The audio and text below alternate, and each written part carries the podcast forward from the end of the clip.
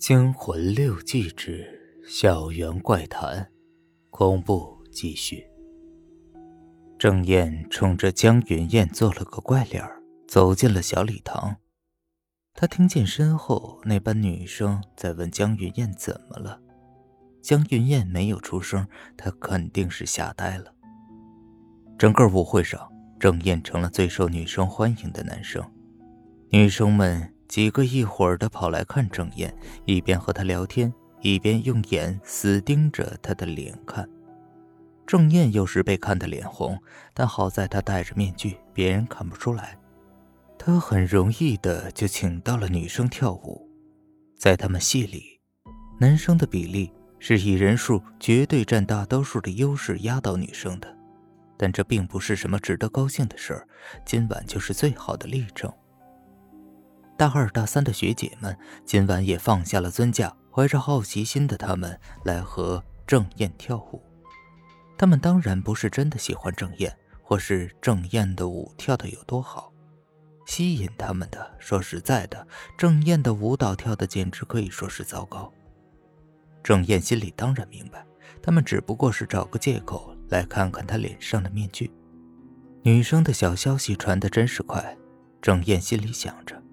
他记起自己看过一个科幻小说，说科学家们正在研究鹅的信息传递方式，据说是用脑电波传递的，可能女生间的消息传递也和蛾子差不多。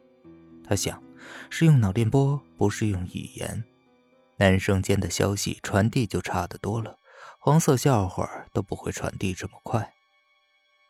舞会的高潮已经过去了，郑燕的身边还围着几个女生。这几个女生是抱着怀疑一切的思想来试图说服郑燕取下面具。不过，无论他们怎么说，郑燕就是不肯取下面具。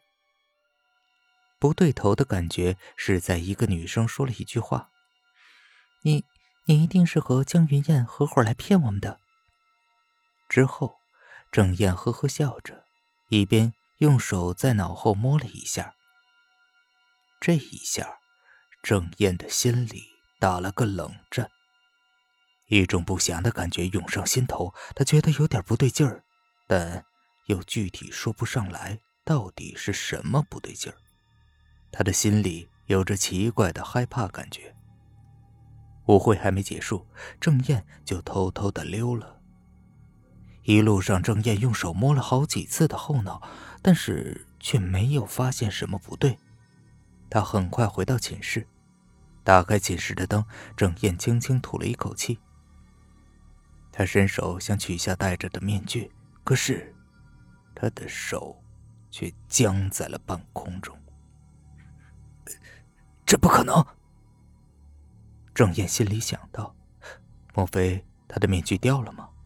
要不然怎么会摸不到面具的接口？可是……刚刚在礼堂里，那些女生围着他的时候，没谁认出他来，说明那时面具还在的。他又想到那时他摸脑后那种不祥的感觉，那种感觉，那那种感觉。对了，就是在那时他摸的后脑，觉得，觉得他好像根本就没戴面具似的。郑燕出了一身的冷汗。慢慢静下心来，他向着寝室里唯一的那块镜子走去。到了镜子跟前，他却怎么也不敢向镜子里看，那种不祥的感觉再次浮了上来。郑燕强压住内心的恐慌，极快地向镜子里望了一眼。这一下，他不由得向后退，终于退到了一张床边。他惊吓的一下子跌坐在床上。刚才。他在镜子中看到的，赫然是那张面具的那个脸孔。郑燕慌乱的用手在脖子下面抓挠着，他试图找到面具的接口，但是他什么也没摸到。他不甘心的又跑到镜子前，镜子里依然是那张面具的脸。他一面照镜子，一面用手在脖子上摸着，但是。